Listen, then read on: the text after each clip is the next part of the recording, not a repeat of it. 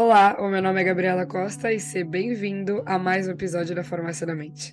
Nesse episódio, vamos falar sobre ansiedade e nutrição e como elas se relacionam. A nossa convidada especial é a nutricionista Nicole Souza. Oi, Gabi, muito obrigada pelo convite. Estou muito feliz de estar aqui, ainda mais para falar sobre esse tema que é bem importante. Se a gente não toma cuidado, ele pode gerar um problema bem maior aí para gente. Muito obrigada pela sua participação, de verdade, estou muito feliz. E vamos lá falar sobre alimentação, né? vamos. Nia, eu queria saber então como que a alimentação pode influenciar na nossa ansiedade. A alimentação, quando a gente fala em alimentação e nutrição, para mim já vem nutriente. Então, assim, a ansiedade, de modo geral, ela é um um excesso de neurotransmissores excitatórios no nosso corpo. Então a gente vai ter ali o glutamato, por exemplo, e aí a gente tem que pensar em nutrientes para estar tá nutrindo ali de forma equilibrada, tanto os neurotransmissores de forma excitatória quanto os neurotransmissores para promover o relaxamento ali para gente. Então, como a gente até conversou um pouco antes, às vezes a gente pensa que está ansiosa, que está estressada, quando na verdade está faltando nutrição ali para o seu corpo para ele dar suporte para o seu cérebro. Então, uma alimentação que vai faltar ali, principalmente micronutrientes e algumas vitaminas, como vitaminas do complexo B, é, vão impactar nesse quadro de ansiedade e até depressão, por exemplo. Então, faz sentido, porque a ansiedade ela é uma manifestação do nosso organismo a nível hormonal, principalmente e o nosso organismo é um todo. Então a gente precisa ter uma, uma vida equilibrada, uma alimentação mais saudável para conseguir que o nosso cérebro esteja bem e que a nossa ansiedade seja normal e não patológica. Então, como que a gente pode combater a ansiedade através da nutrição? Como que a gente pode usar essa via para ajudar a nossa ansiedade? Eu gosto de aplicar várias técnicas, né? Então, junto com as técnicas de alimentação para a gente combater, é, então, fornecer principalmente esses micronutrientes é, e alguns minerais, as vitaminas. É legal ali a gente ver qual está sendo a raiz do seu problema, né? Qual está sendo a causa da sua ansiedade, para a gente agir de forma certeira ali. Então, para a gente começar, é, a gente nutre a sua mente com esses nutrientes, mas também uma técnica bem interessante é a gente praticar a respiração prolongada, que na Ayurveda a gente chama de pranayamas. Então é a gente focar e mandar oxigênio para o seu corpo. É uma prática simples que é quase automático assim, você já desarma o seu corpo e coloca ele no centro. E aí sim você vai estar presente o suficiente para você começar a colocar as outras técnicas em ação que é de colocar esses nutrientes para dentro, de você dar os comandos certeiros para o seu cérebro. É, são algumas das técnicas que eu gosto de, de, de aplicar. E uma outra também que é, que é bem eficiente é a gente pensar em dividir esses comportamentos com pessoas. Então, colocar para fora essas emoções, denominar de forma correta. Então, o que, que é ansiedade, o que, que é tristeza, o que, que é você estar animado para algo e tentar não ficar antecipando situações que não podem acontecer, que é algo bem comum de acontecer hoje, né? A gente não está vivendo agora, está pensando nas coisas que aconteceram, nas coisas que podem vir a acontecer, que às vezes nem vão chegar a acontecer, e essa antecipação de situações faz com que você fique ansiosa com, com as coisas que podem ou não vir a acontecer. É bem importante a gente focar na respiração, porque ajuda a trazer a nossa cabeça para o momento presente. Que parece a coisa Exato. mais fácil do mundo, mas para quem tem ansiedade é bem é... complicado. Então, você recomenda começar por técnicas de respiração, de conseguir se hum. focar no momento presente, para depois sim começar com a parte da alimentação e nutrição. É, porque se a gente começa a focar, por exemplo, primeiro na nutrição e esquece dessas técnicas básicas, a gente meio que vai estar tá ignorando o básico. Uma coisa que eu gosto de falar é não busque o extraordinário sem antes fazer o básico bem feito.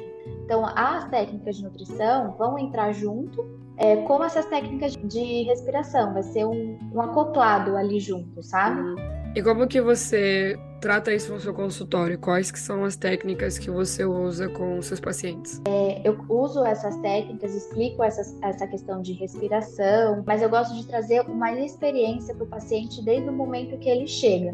Então, por exemplo, se é uma pessoa que já está vindo com esse quadro de ansiedade, a gente já usa um óleo essencial. Posso fazer uma prática de mindful eating aqui no próprio consultório, que é para estimular essa pessoa a estar presente, ela prestar atenção no que, que ela está consumindo, qual é a textura daquele alimento, qual é o sabor, qual é o aspecto, qual é o cheiro daquele alimento, depositar aquele alimento na boca e sentir todas essas percepções, colocar todos os seus sentidos em ação, para ela ir tendo essa noção do, do alimento, das percepções do corpo e tentar controlar um pouco mais essa ansiedade. É porque a gente come rápido, muito rápido. Muito a maioria das rápido. pessoas.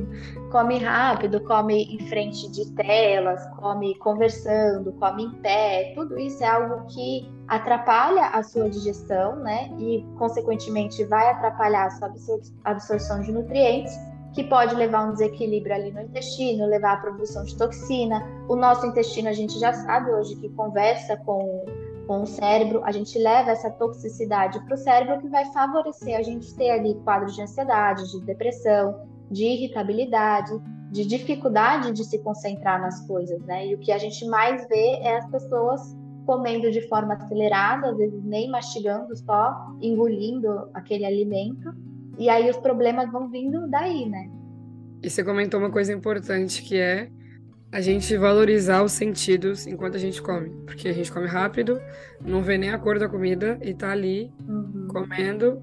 E muitas vezes a gente acaba de comer e não se sente saciado. Né? Também é uma coisa que acontece. Exato. Essa questão de prestar atenção no que você está comendo é importante também para isso que você comentou, da questão de saciedade. Porque hoje as pessoas têm uma visão distorcida do que é estar tá saciado. Então, que é estar tá com a sensação de não caber mais, de sair da mesa passando mal. Então, a gente já começar com você desacelerando, aí você se senta à mesa para fazer essa refeição e prestar atenção no que você está comendo, você ter essa percepção de saciedade, de quando você está satisfeito e levantar dali com a sensação de plenitude gástrica que a gente costuma falar, que é quando você comeu numa quantidade que você está bem você sente que você comeria um pouco mais, mas que você não precisa. É diferente você precisar de você querer algo a mais. Sim, a gente desenvolve essa noção de, de saciedade ao longo do tempo, não é uma coisa simplesmente fácil. E é importante, porque a gente pode comer muito, não sentir saciedade, não sentir que está alimentado, e na verdade é uma questão de, na hora da refeição, a gente não ter os preparativos certos, não conseguir comer direito. Se a gente falar durante a refeição, não ajuda, beber água durante a refeição também. Isso, são várias é, coisas que vão impactando e que às vezes a gente não dá a devida atenção.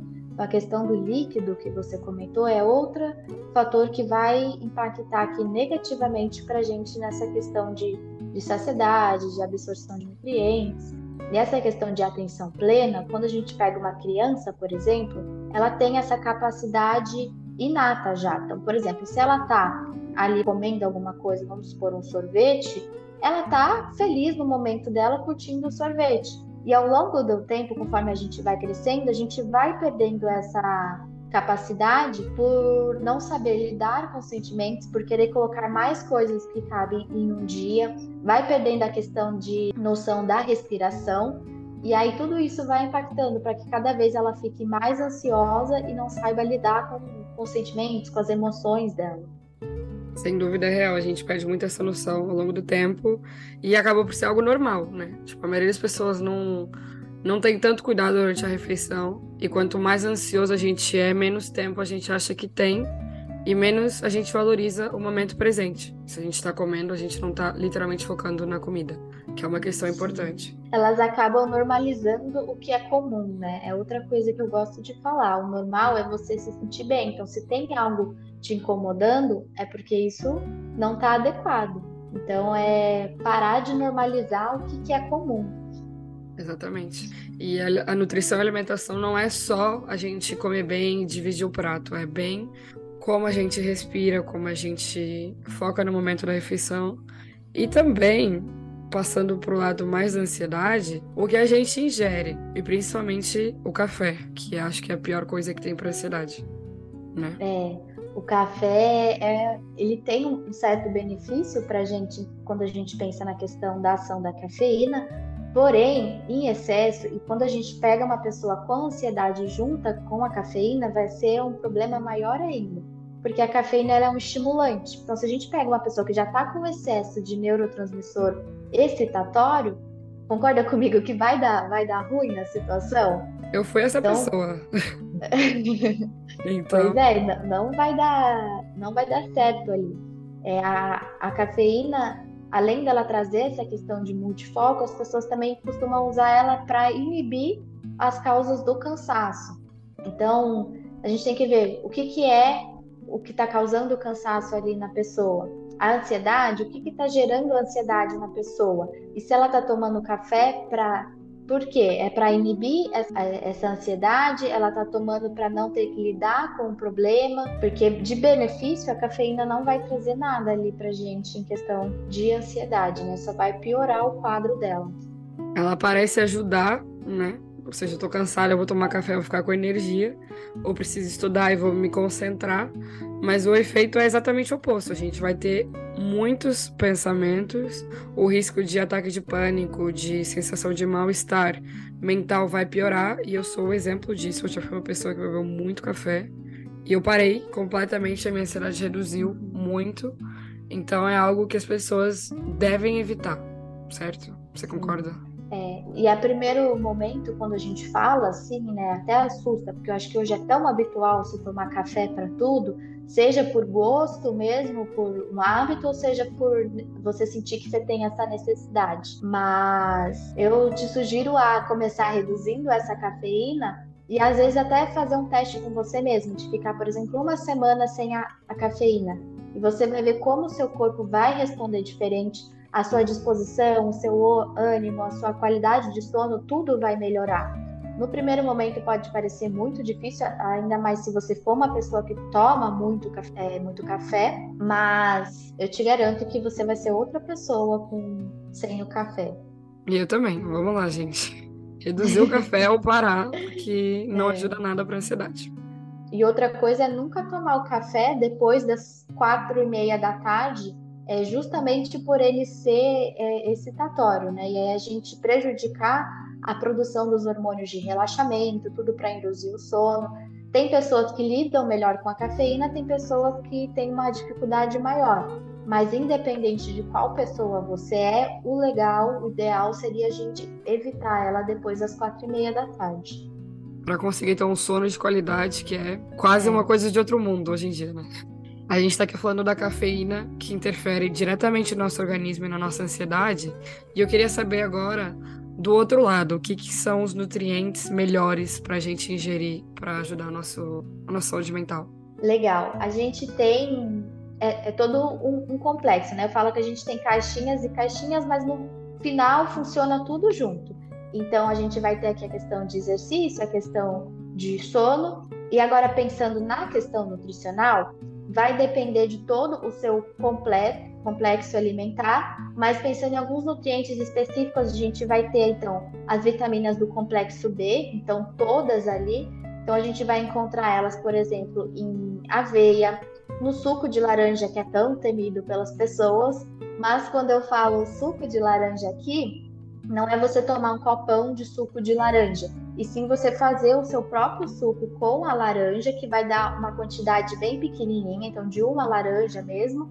Aquele caldo ali a gente vai ter uma concentração bem legal dessas vitaminas, uh, o próprio abacate, a colina, que é uma vitamina que faz parte desse complexo B, que a gente encontra ali, então, por exemplo, em tofu, na gema do ovo, o magnésio, que é, vai ser bem importante para a gente para a saúde mental.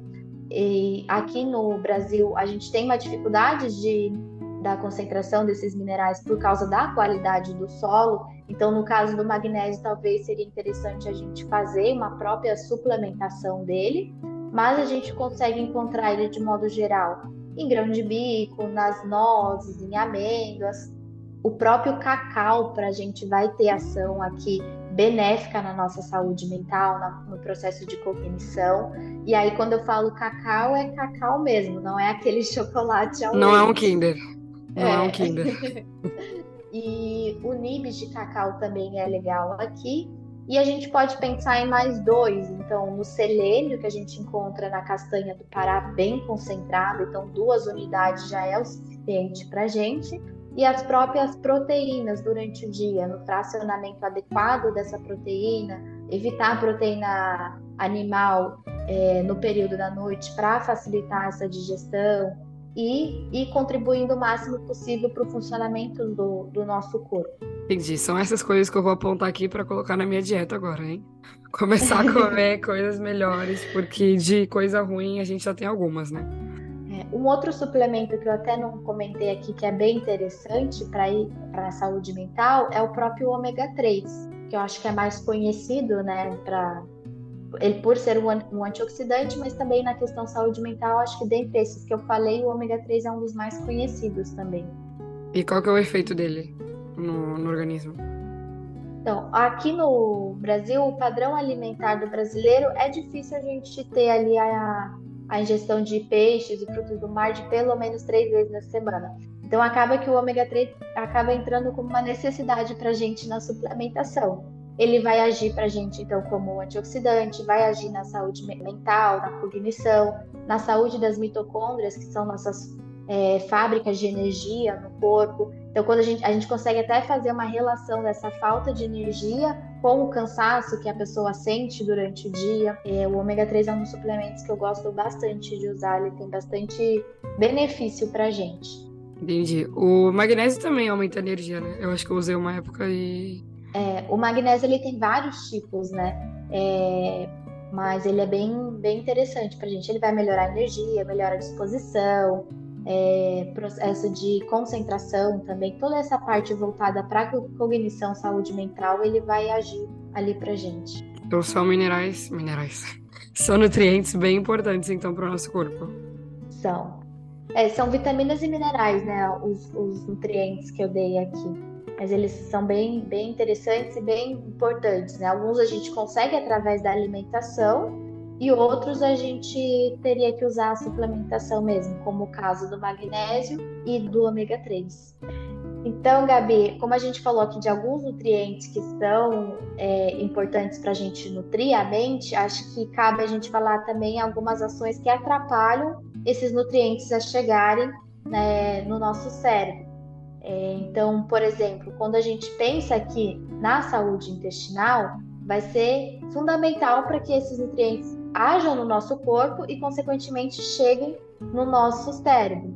O açúcar é um alimento aqui que vai prejudicar todo o funcionamento do nosso organismo e a saúde intestinal. O açúcar não vai ter benefício nenhum para o nosso corpo, é, independente de qual tipo de açúcar seja. E aqui entra adoçante também. O adoçante a gente vai ter como algum uso pontual, dependendo do caso, mas de modo geral ele também vai trazer algum desconforto para a gente no intestino.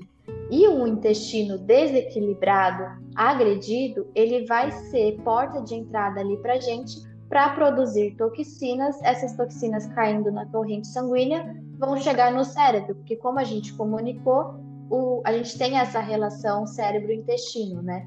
E aí a gente causa algo que chama neurotoxicidade, que é esse excesso de toxinas no cérebro que vai favorecer para a gente ter ali é, quadros de ansiedade, de depressão, de irritabilidade, falta de concentração também. Sem dúvida, e o nosso intestino ele é um dos maiores produtores de serotonina do corpo, né? Então, está completamente, diretamente relacionado a quadros de ansiedade, depressão, saúde mental no geral.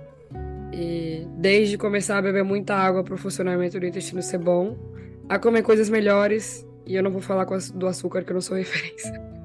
mas, mas a gente tem essa noção que não é algo positivo para a saúde. Sim, e a gente até pode comentar aqui sobre a questão intestinal e essa vontade de açúcar, que é algo bem comum, né? As pessoas falarem que tem vontade de doce. E às vezes o problema está partindo justamente daí, desse desequilíbrio intestinal, porque fungo e bactéria se alimentam de, de açúcar, né, de carboidrato refinado.